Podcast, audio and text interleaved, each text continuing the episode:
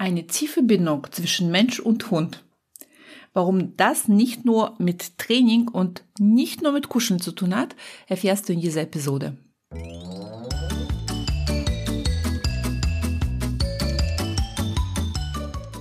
Herzlich willkommen im Hundepub, ein Ort für Hundepubertätsgeplagte. Lausche hier deinen Leidensgenossen, lache über Alltagsanekdoten, fühle dich ertappt, aber auch verstanden und gehe gestärkt mit nützlichen Tipps die wirkungsvoller als so manche Stammtischparole ist, an die Erziehung deines Hundetinis. Nie gegen ihn, immer für ihn, damit aus ihm ein entspannter Alltagsbegleiter wird. Mein Name ist Eri, ich bin Trainerin für Menschen mit Junghund und freue mich sehr, dass wir die nächsten Minuten miteinander verbringen.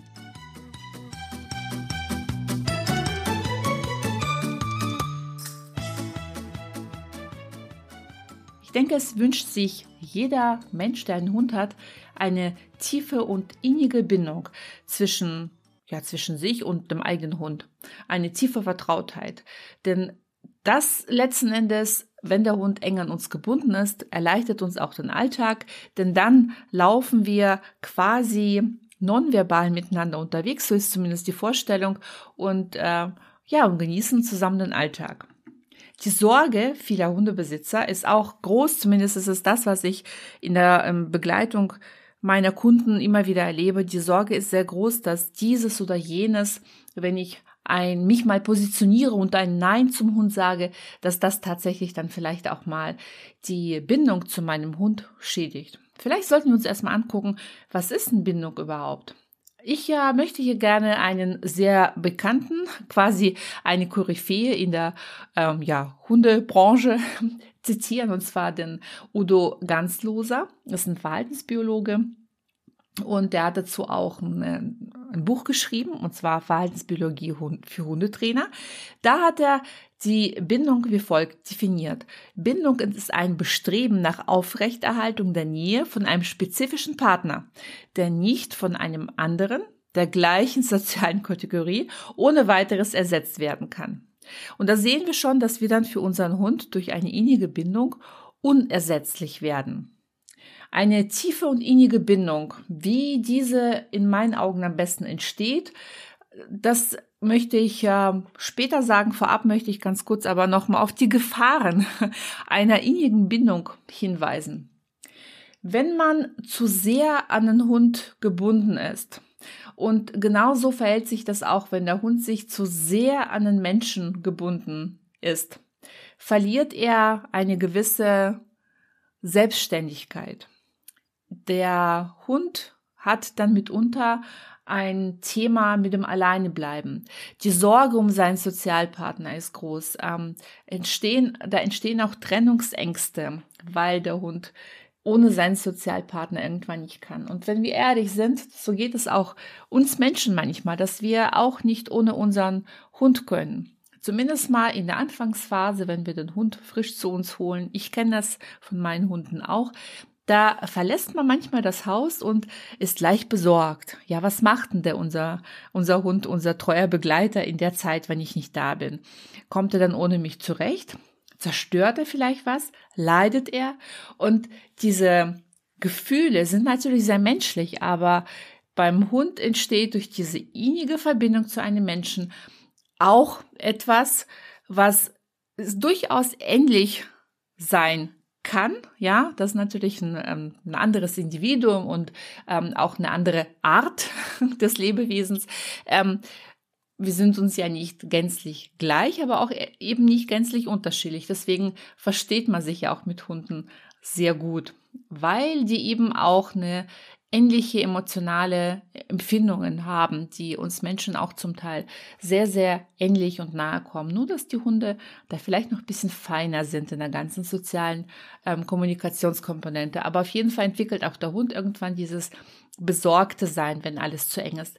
Denn wir haben ja vorher gelernt, dass es bedeutet, dass der enge Sozialpartner nicht ohne weiteres ersetzt werden kann. Und das ist nämlich die Gefahr, die da ähm, mitschwingt, wenn man eine zu enge Bindung zu seinem Hund anstrebt, dass er sich dann nicht von einem jemand anderen betreuen lässt, weil er einfach dann zu sehr an den Menschen gebunden ist. Da hilft es auch bei Hunden, die da ein Thema haben, tatsächlich auch nicht, wenn man jetzt zum Beispiel, wenn man unterwegs ist, arbeiten muss oder auch mal für einen Tag einen Ausflug macht, wo der Hund leider nicht mit kann, dass jemand anders vielleicht einspringt diese Hunde, die diese ganz, ganz innige Bindung auch mitunter aufgebaut haben und natürlich auch gewisse Persönlichkeitsmerkmale mit sich bringen. Das sind immer Konstellationen von mehreren Faktoren.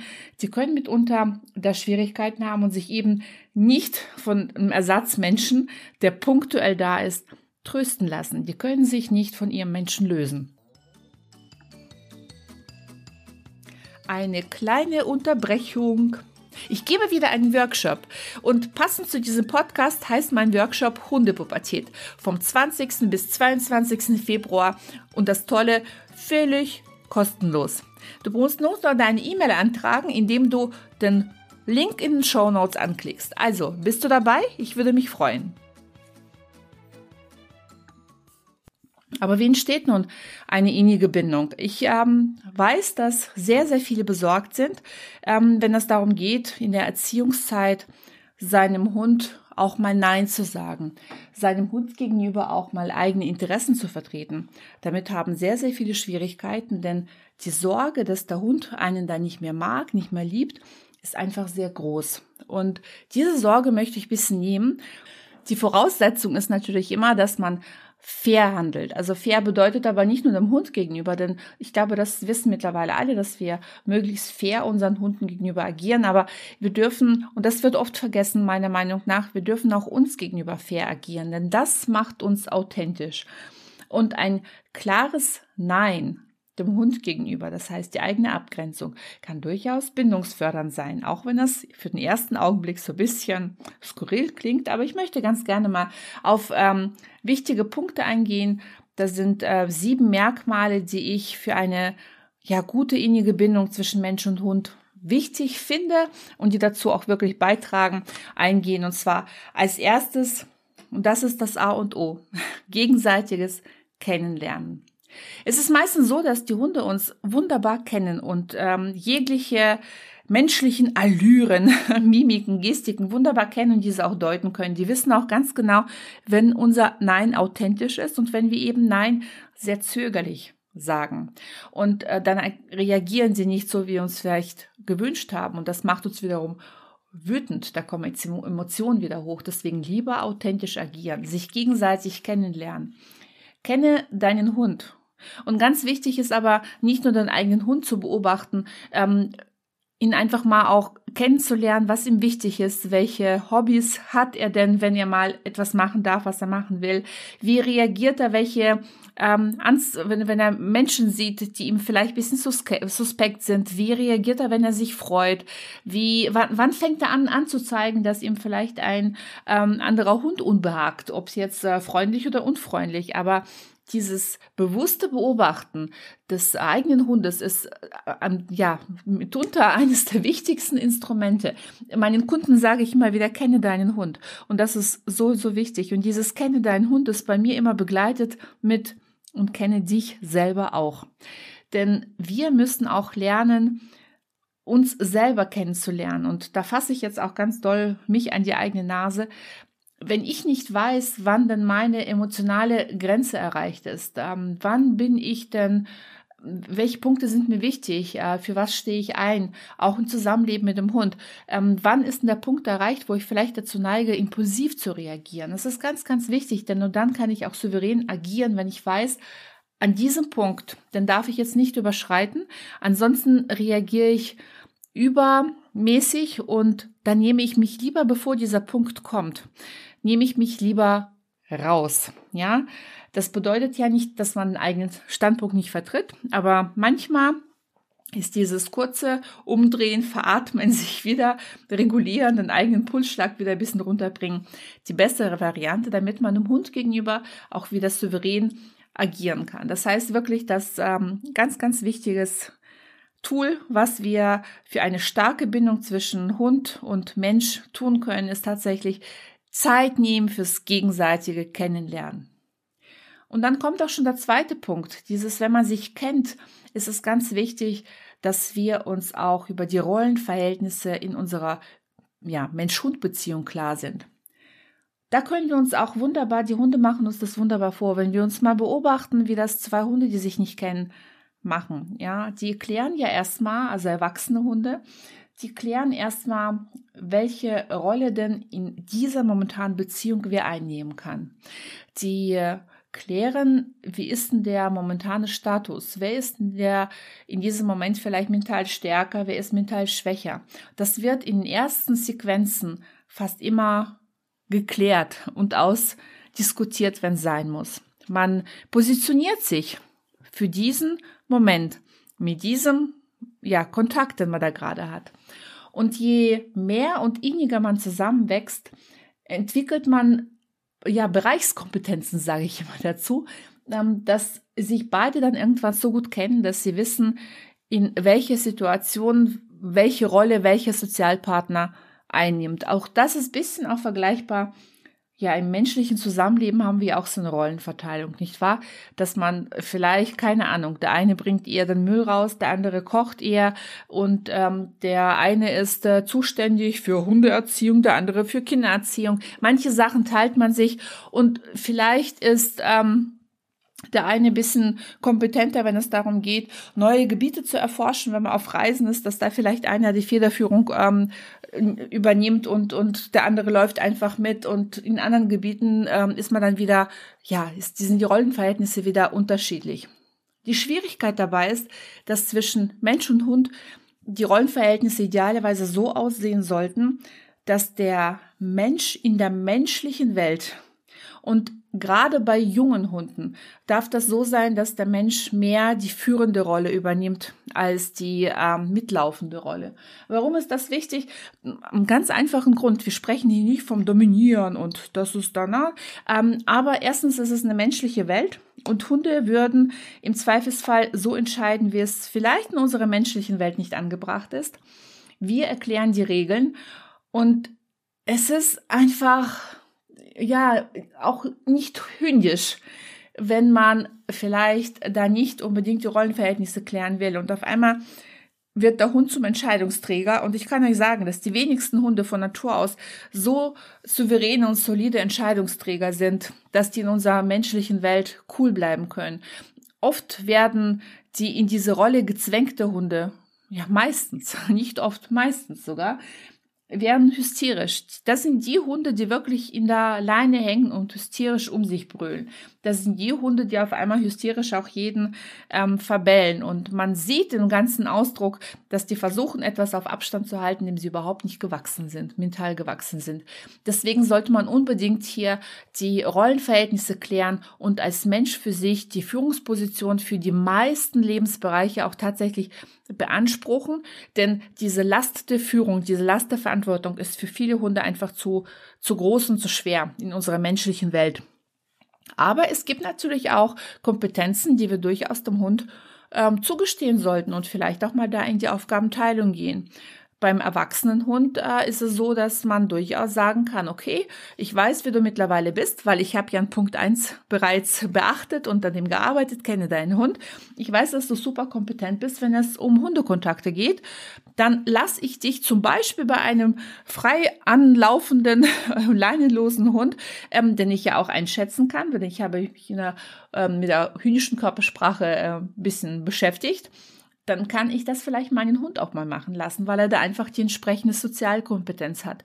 Ich kann meinem Hund bis zu einem gewissen Grad ähm, auch das Bewachen des Grundstücks zum Beispiel, wenn ich das möchte, ähm, anvertrauen und sagen, okay, dass für das Anzeigeverhalten von, von Fremden äh, auf unserem Grundstück oder in der Nähe von unserem Grundstück bist du zuständig. Aber wenn ich übernehme, dann möchte ich, dass dann auch wieder Ruhe ist. Dann übergibst du mir quasi die Anschlussaufgabe der Sicherung, ja. Also, das ist äh, sogar für viele Hunde, da denke ich im Speziellen an Herdenschutzhunde, eine tolle Lösung, dass man eine gewissen Aufgaben, gewisse Aufgabenbereiche den Hunden auch überlässt und damit auch ihre natürliche Daseinsberechtigung äh, schärft, wenn das Thema Bewachen, aber auch bei Jagdhunden, ja, bei, bei allen Spezialisten ähm, an sich, und das sind ja fast alle Hunde, auch unsere Mischlingshunde, je nachdem, welche Komponente da mehr äh, bei der wilden Mischung rauskam.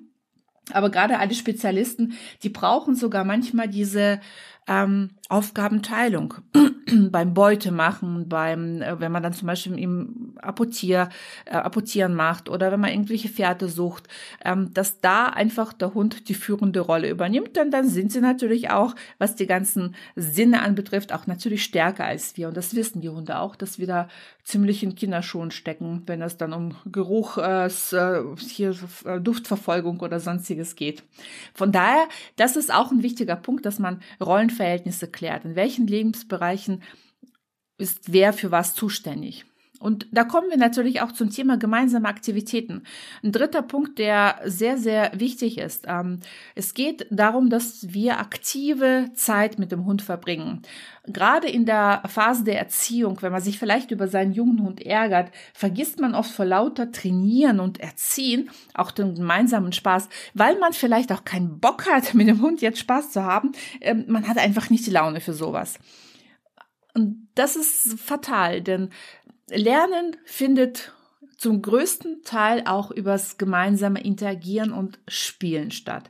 Ich habe ja schon ganz, ganz oft, also ne, wenn du jetzt der treue Zuhörer dieses Podcasts bist, dann wirst du wissen, dass ich immer wieder sage, dass Erziehung Alltag ist. Jegliches Angucken, in einem Raum sich befinden mit dem Hund, ist Teil der Erziehung. Und wenn man sich dessen bewusst ist, dann weiß man, dass man einen Hund ja so oder so erzieht. Und gerade dieses gemeinsame sich miteinander beschäftigen, ähm, gemeinsame Aktivitäten sind wichtig und damit sie eben auch für, für einen gemeinsamen Glanz sorgen, und zwar nicht nur im Glanz der Augen des Hundes, sondern auch in, in menschlichen Augen. Ganz, ganz wichtig. Ich muss meinen Hund angucken und da muss mir die, die Seele strahlen. Ja, also da muss mir wirklich, dass ich dann sage, wow, ja, ich ärgere mich über diesen Hund, aber genau dafür liebe ich meinen Hund.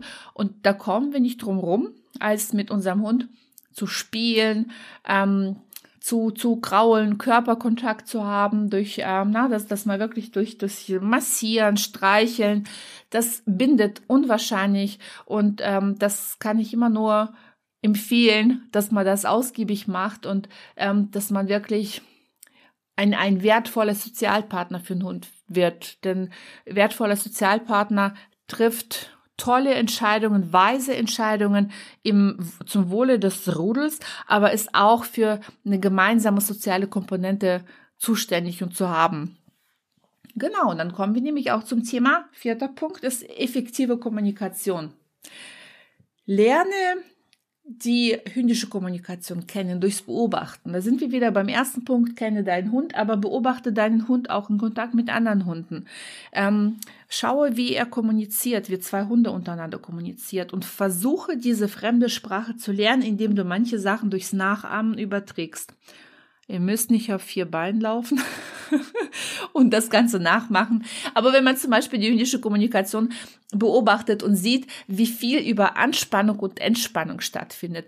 Wann denn eine Korrektur unter Hunden endet. Und zwar erst, wenn der eine aufhört, daran zu denken, was denn korrigiert wurde. Ja, dann hört erst die Korrektur auf. Also dieses Nachhaltige, dieses Liebevolle auch zum Teil, na, dass man ins Beschwichtigen geht. Aber dass man ganz stark auch für die jeweiligen Interessen eintritt und, und diese auch mal durchsetzt. Ja, wenn wir uns das anguckt, von unseren Hunden anschaut und abschaut und das dann überträgt in die in das gemeinsame Agieren mit dem Hund, dann hat man auch sehr sehr viel geschafft. Ja, dann ähm, findet das Lernen noch intuitiver statt, denn wir kommunizieren auf der gleichen ja, Ebene. Wir werden nie so fein nuanciert kommunizieren können, wie das Hunde untereinander machen, aber dennoch ist es möglich und auch sehr wichtig, dass wir das ja zumindest mal versuchen.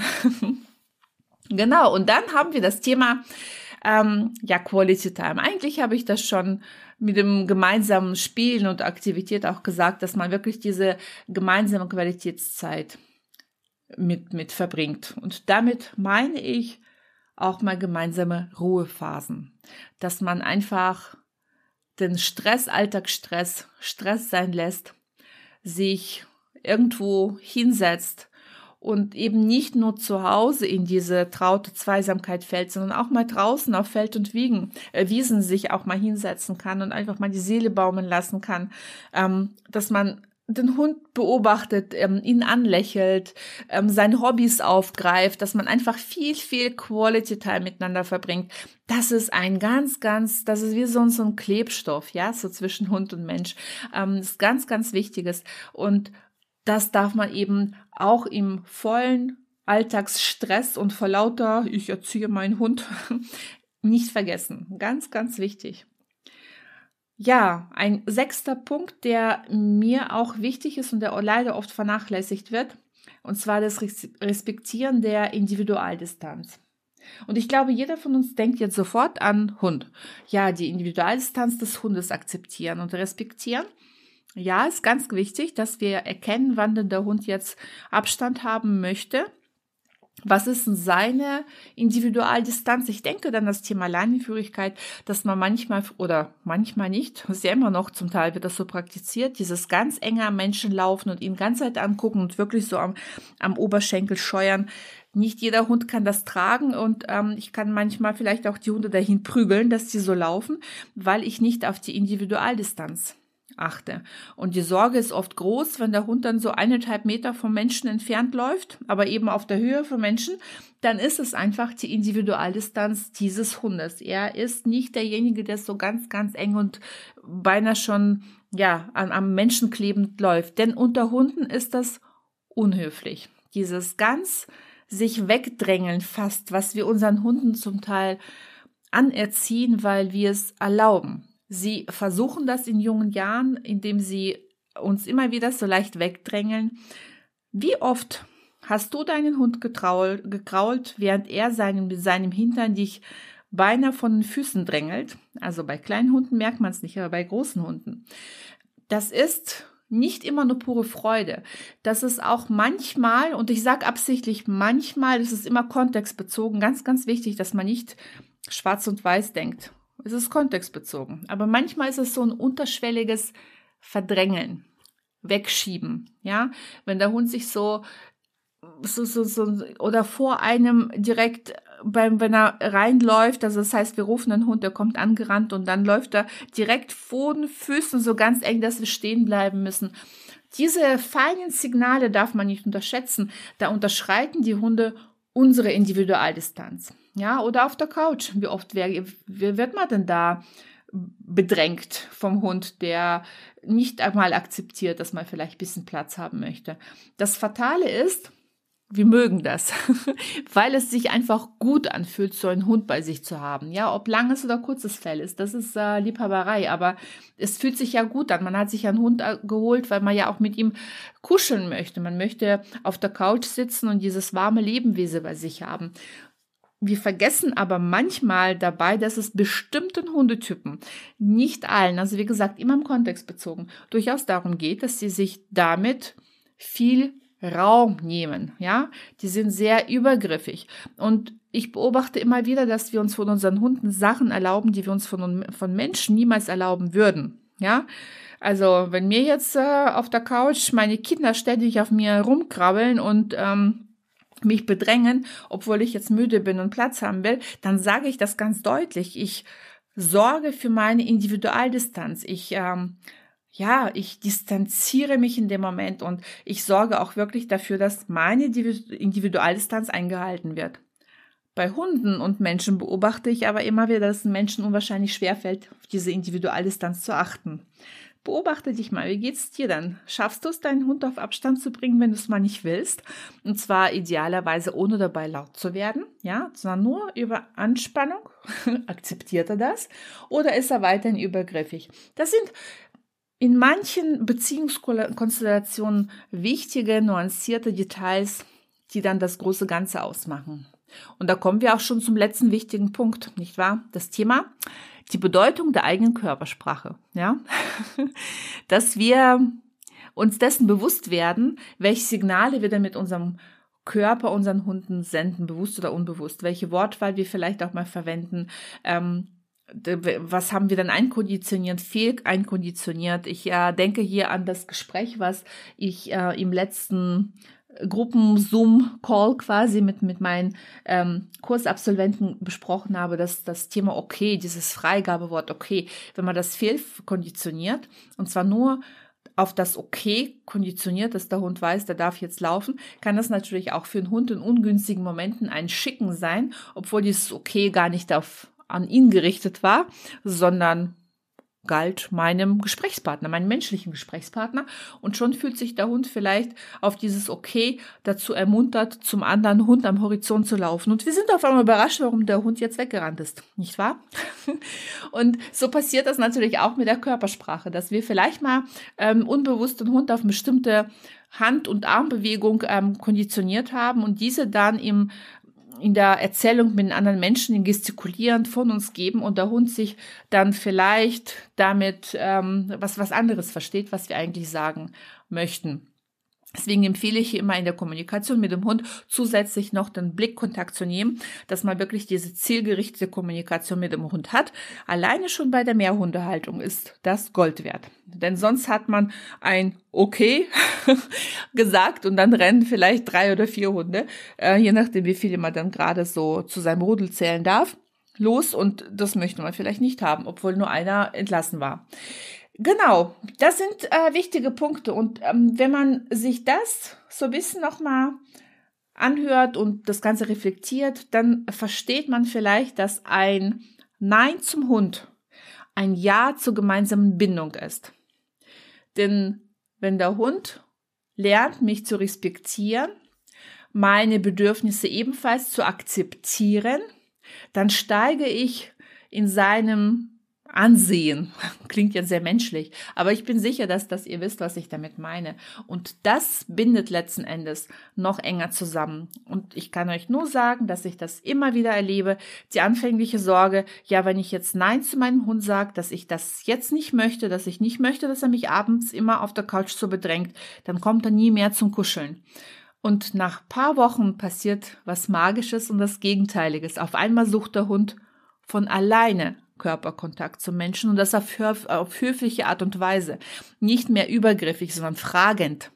Und da, wovor der Hund, der Mensch den Hund auf die Couch zerren musste, ist es jetzt der Hund, der freiwillig zu seinen Menschen kommt und nach Nähe sucht. Und wie gesagt, Körperpflege ist dann auf einmal möglich. Es sind so viele Themenbereiche, die sich auf einmal auflösen, wenn man es geschafft hat, so eine schöne, gesunde Balance zwischen Abgrenzen und gemeinsame innige Zeit verbringen findet. Das ist die eigentliche Kunst in der Hundeerziehung. So, das war's für heute. Ich hoffe, das hat ähm, euch gefallen. Es würde mich sehr freuen, wenn ich da eine Rückmeldung bekomme, wenn mir so, wer, wer mir dann alles so hier zuhört. Ansonsten wünsche ich euch eine wunderschöne Woche. Wir hören uns nächsten Freitag. Genau, bis dahin. Tschüss.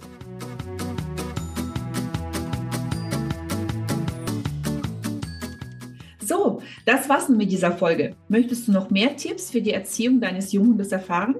Dann besuche mich doch bei Instagram unter @docchility. Die genaue Bezeichnung findest du unten in den Show Notes. Und nun herzlichen Dank für deine Zeit.